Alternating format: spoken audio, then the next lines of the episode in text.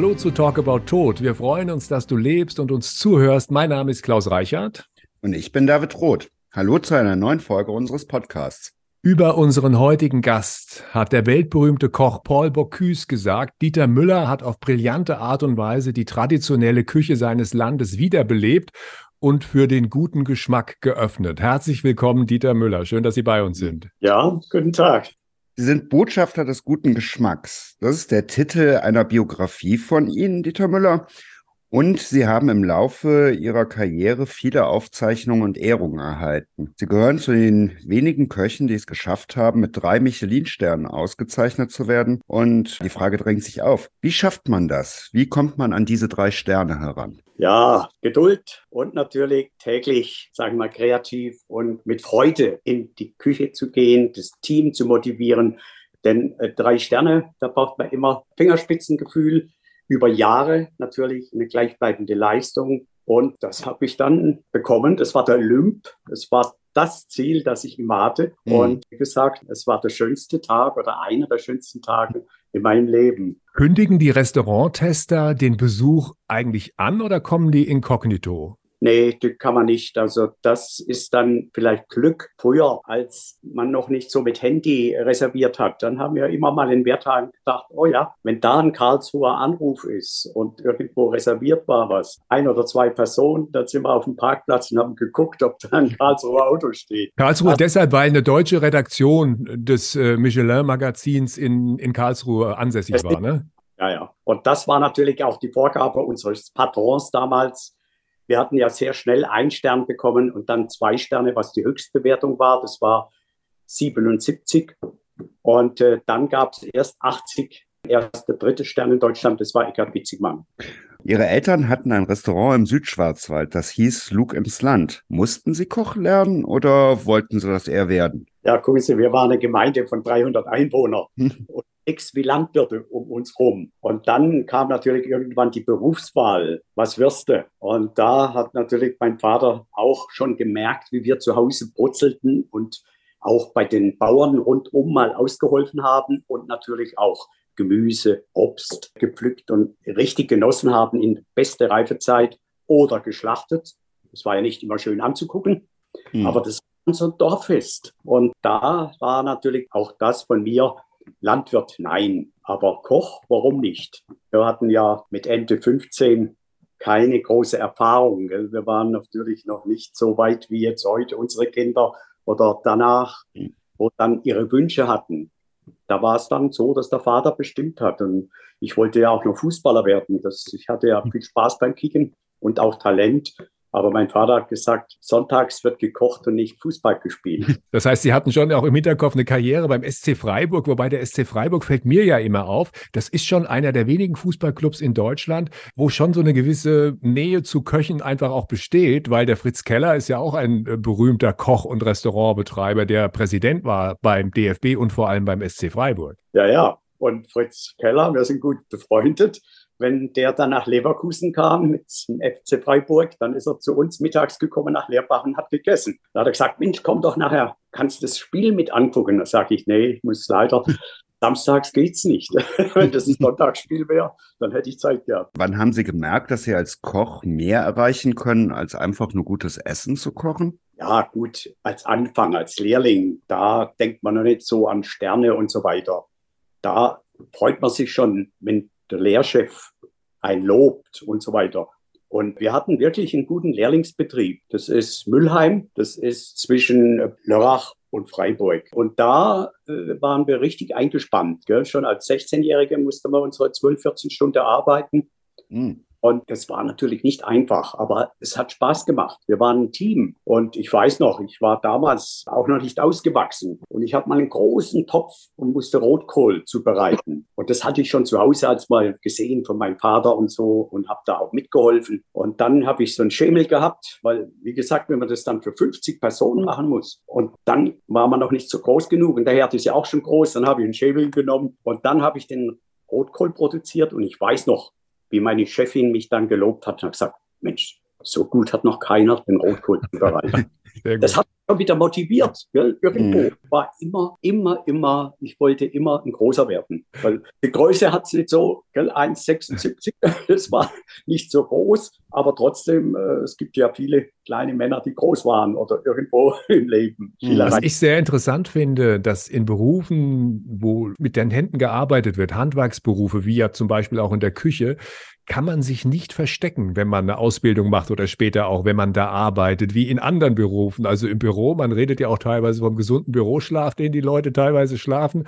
Aber das geht in solchen, ja, in solchen Firmen und in solchen Restaurants geht es nicht. Wenn sie da in der Küche sind, da müssen alle schaffen. Ja, klar, das ist irgendwo und das ist wichtig, dass der Chef ein äh, Fingerspitzengefühl hat, wo wer hinpasst. Das muss klappen im Service wie ein Uhrwerk. Gell? Ich gebe die Anweisungen vor, ich gebe die Rezepte, ich gebe die Richtung und koche mit. Ich bin immer im Mittelpunkt gewesen am Herd. Ich war nicht vor der Küche wie viele Küchenchefs. Ich war im Mittelpunkt und so habe ich auch das Team mitgerissen und äh, konnte dann auch genau sehen, auf den kannst du dich verlassen, auf den musst du ein bisschen mehr aufpassen und so, weil du findest nie zehn gleichwertige Köche.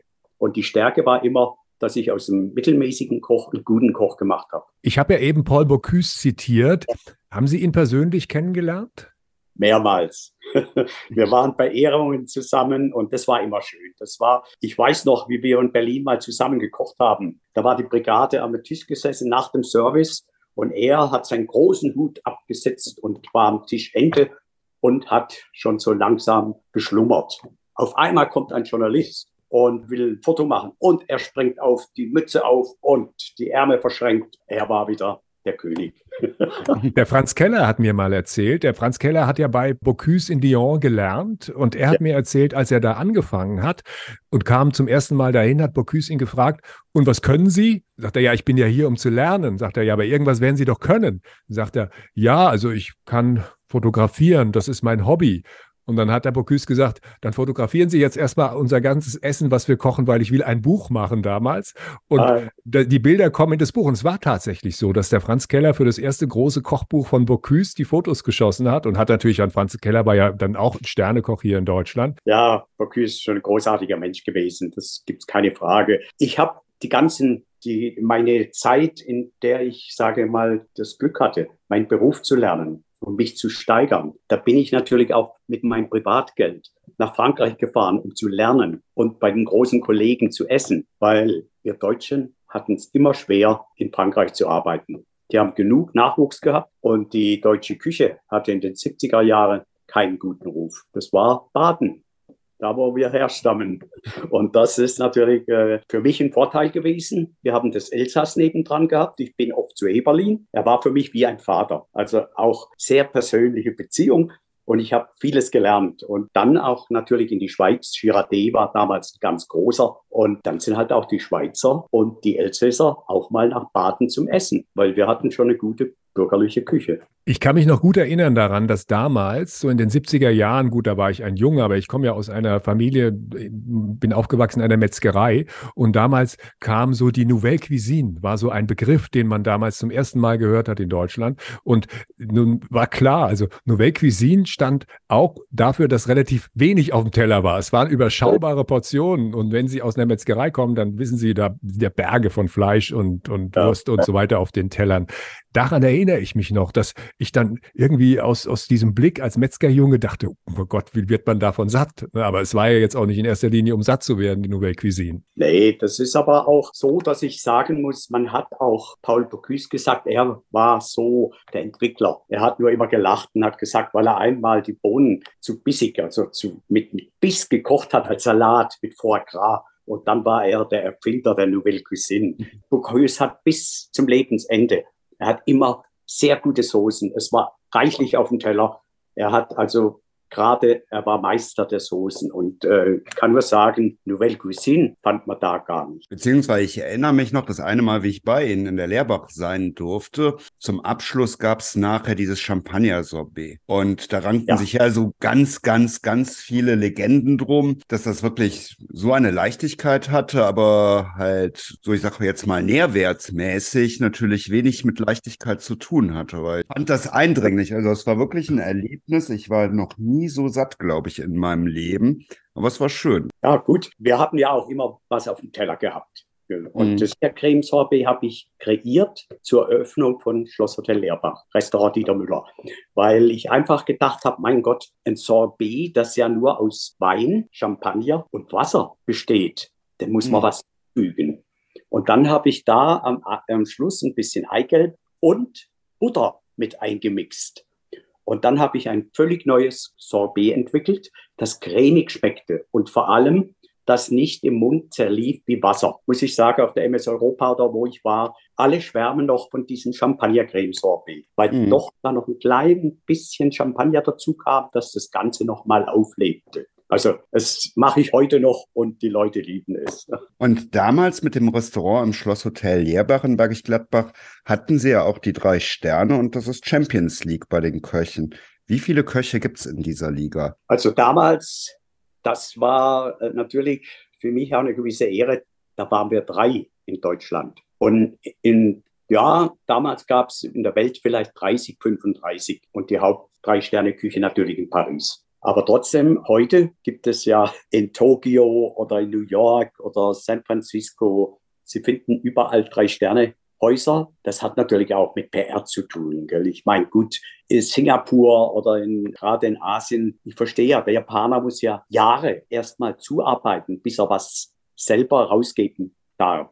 Gerade den Kugelfisch, der ja auch durch die Leber tödlich sein kann. Wenn da mhm. natürlich äh, daneben gehen und das ist jemand, der kann sterben. Also da braucht man eine große Ausbildung. Deswegen sage ich, die Japaner sind super geschult. Äh, drei Sterne ist der Olymp und das war natürlich auch eine großartige Sache für Bergisch Gladbach für die rechte Rheinseite. Also viele Kölner kamen ja zu uns, was sie sonst ja nicht so gerne gemacht haben, mhm. um schönes, äh, schönen Abend zu verbringen. Oh ja, gerade auch in Verbindung natürlich auch mit dem Herrn Wissler später, wie dann sogar zwei so hochrangige Restaurants auf der anderen Rheinseite waren. Ja, das waren tolle Zeiten. Und was noch schön war, das muss ich noch dazu sagen, das war natürlich, das haben Sie vielleicht nicht probiert, das war das Amuse-Busch-Menü. Das Amuse Buschmenü bestand aus 19 kleinen Gerichten. Und das war unser Klassiker. Und ein Siebeck, den Sie vielleicht auch kennen, der Kritiker, der ist vor ein paar Jahren auch gestorben, der auch Journalist war. Und er hat gesagt, endlich ein deutscher Koch, wo was völlig Neues kreiert hat. Da war ich besonders stolz. Weil wenn man zuerst dreierlei Gänseleber, dann dreierlei Fisch, dann dreierlei Süppchen, dann dreierlei Fleischgerichte und dann sieben Dessert auf einem Teller. Das war die Sensation. Kalmund hat mal geschrieben, das war sein bestes Essen. Großartig. Wenn man oben im Olymp angekommen ist, also ganz oben drei Sterne Michelin und ja, äh, äh, tolles Restaurant betreibt, guckt man da eigentlich noch, was die anderen machen? Ich meine, Sie haben schon eben über Bocuse erzählt und da habe ich schon das Gefühl gehabt, dass Sie sehr genau hingeschaut haben, was der damals gemacht hat. Oder kocht man da für sich, hat nur eigene Ideen? Sind Sie damals auch in andere Restaurants gegangen, um da mal zu essen bei den Sterne-Kollegen, bei Eckhard Witzigmann zum Beispiel, im Tandris in München? Das ist ja so ein Ort, der aus dieser Zeit auch noch sehr bekannt ist. Das war ja unser größter Konkurrent, Herr Witzigmann damals. Und wie gesagt, die Müller-Brüder, das war ja das Schöne. Wir haben die erste Hitliste angeführt in Deutschland. Und dann hat es geheißen, die Wunderknaben von Wertheim, Bettingen, Jörg und Dieter Müller. Und das war 1976 die erste deutsche Hitliste. Und Witzigmann war mit einem halben Punkt Zweiter. Es war uns Köchen oder mir fast ein bisschen peinlich, weil wir waren natürlich etwas benachteiligt. Er war bei Heberlin und bei Bocuse. Und das war schon ein großer Vorteil. Und deswegen, wir sind dick befreundet noch immer und ich bin stolz, auch in dieser Zeit mit ihm. Wir haben auch zusammen Fußball gespielt. Wir hatten eine Fußballmannschaft. Wir waren damals lange ungeschlagen. Nur Herr Witzigmann hat dann ein paar Ex-Nationalspieler eingeladen und dann haben wir die erste Niederlage bekommen in, in, München. Ja, was die wenigsten wissen, es gibt tatsächlich eine Nationalmannschaft der Köche, also eine Fußballnationalmannschaft der Köche, gibt es heute noch, die so prominenten Spiele machen. Ne? Ja, ja, das gibt es noch, genau. Und ich hatte immer mal den Wunsch, Koch für die Nationalmannschaft zu sein. Ich hatte es mal mit Rudi, Rudi Völler vor, der war bei uns mit der Nationalmannschaft in Leerbach und dann hat er gesagt, du lass das bleiben. Die Spieler sind so verwöhnt, die wissen gar nicht, wie gutes Essen ist. ja. ja gut, aber Essen ist ja nun eine Lebensnotwendigkeit und wir müssen alle essen. Wie schafft man es dabei, dass aus einem Lebensmittel ein Genussmittel wird? Ja, das ist der richtige Umgang, die richtige, sage ich mal, Qualität. Das ist A und O. Aus einem schlechten Produkt können wir nichts Gutes machen. Also das heißt, wir müssen bestens frisch einkaufen. Und dann natürlich kommt die Kreativität ins Spiel. Und das ist natürlich dann mein Bad. Und das ist das, was ich auch immer versuche, wieder irgendwas Einfaches, aber fein zu machen zum Beispiel Karotte mit Vanille zu verfeinern. Und so äh, entstehen Gerichte, dass der Gast sagt, wow, das passt ja wunderbar. Und mhm. das Schönste ist natürlich immer, wenn man irgendwo war, egal in was für einem Restaurant, wenn was in Erinnerung bleibt. Nun ist Koch kein leichter Beruf, Herr Müller. Man muss körperlich arbeiten. In der Küche ist es heiß und hektisch. Wie wichtig ist es, Leidenschaft und Liebe für das, was man tut, über die Jahre zu erhalten? Ja, das ist so, dass man einfach, sage ich mal, ein zufriedenes, gutes Familienleben hat. Wir haben drei Kinder. Meine Frau war mit im Betrieb. Das war sehr wichtig. Sie hat repräsentiert, sie hat die Gäste empfangen. Und damit hatten wir natürlich auch ein gewisses Plus. Sie hat draußen gewusst, wie es geht und hat es weitergegeben, ich in der Küche. Es hat also wunderbar geklappt und das war ausschlaggebend auch für den Erfolg. Und haben Sie auch schon mal für ein Reuessen beziehungsweise einen Leichenschmaus, je nachdem, wie man es regional nennt, gekocht? Nee, gekocht nicht, aber jetzt erst vor kurzem gegessen. Ich habe das mit meiner Mutter erlebt. Sie ist mit 96 Jahren verstorben. Und ich hatte immer so ein bisschen, wie kann man denn hinterher feiern? Oder so, äh, feiern ist jetzt ein bisschen übertrieben, mhm. aber zusammensitzen und wieder so fröhlich tun. Und das habe ich dann gelernt. Oh, das war ja ganz gut so, dass man dann wieder den Alltag sieht und dankbar zurückdenkt und dann geht man etwas gelockert wieder nach Hause. Ihre Mutter ist sehr alt geworden, also ich glaube 96 oder 97 Jahre alt. Fast 97. Wie erinnern Sie sich an die Zeit des Abschieds? Als ihre Mutter dann tot war und, und sie sie beigesetzt hatten und, und die Zeit danach, haben sie zum Beispiel Erinnerungen kommen ja oft hoch, wenn man Dinge tut, die man vielleicht von seiner Mutter gelernt hat oder die sie gerne gemacht hat, wie zum Beispiel ja ein bestimmtes Essen, wenn sie das kochen. Ist das sowas, was auch mit ihrer Mutter in Verbindung steht? Ja, meine Mutter hat ein hartes Arbeitsleben gehabt. Wir hatten einen Restaurantbetrieb im südlichen Schwarzwald und muss sagen, wir haben von der Hand zum Mund gelebt. Und da haben wir im Sommer gut zu tun gehabt und im Winter war nicht viel zu tun. Mein Vater war noch nebenbei Imker und hat Kanarienvögel gezüchtet. Also so sind wir immer durch den Winter gekommen. Er war sogar Weltmeister mit Kanarienvögeln und Honig hatten wir reichlich, so dass wir das auch verkaufen konnten. Aber wie gesagt, meine Mutter war hauptsächlich verantwortlich für süße Sachen. Dampfnudeln vergesse ich nie. Mit Kruste, wohlgemerkt, also richtig fein oder Kastanien, die wurden da eingeschnitten, gebacken und wir haben sie gepellt und mit Traubensaft getrunken, also dazu getrunken.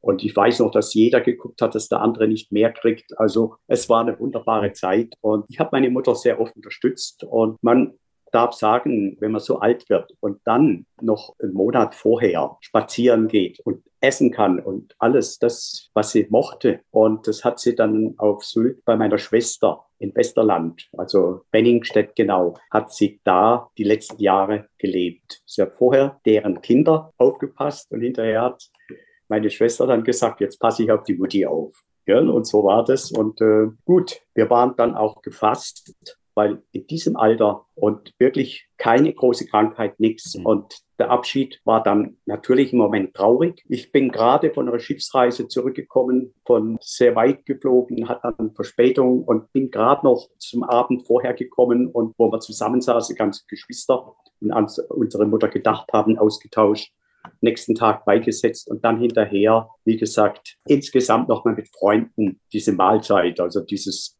Kuchen, gut bürgerlich etwas Einfaches zu uns nehmen, ein bisschen Wein trinken, dann war das Ganze wieder ein bisschen entspannt. Und dann hat man sich unterhalten über die schönen Stunden. Man ist dann wirklich, das muss ich sagen, irgendwie gelöst und dankbar nach Hause gefahren. Ich erinnere mich immer, wenn ich Nudelsuppe esse, an meine Oma, weil sie die immer sonntags gemacht hat. Schweinefüßchen, so Füßchen, also wirklich nicht ja. die, der Haxe, sondern das Füßchen gab es immer mhm. dazu. Mein Bruder hat mir mal erklärt, mein Bruder ist ja Metzger, mein Bruder hat mir erklärt, dass wir das deshalb auch gegessen haben, weil Fleisch einfach was so Wertvolles war. Es war wie etwas, was einfach auch satt gemacht hat. Deshalb haben wir mhm.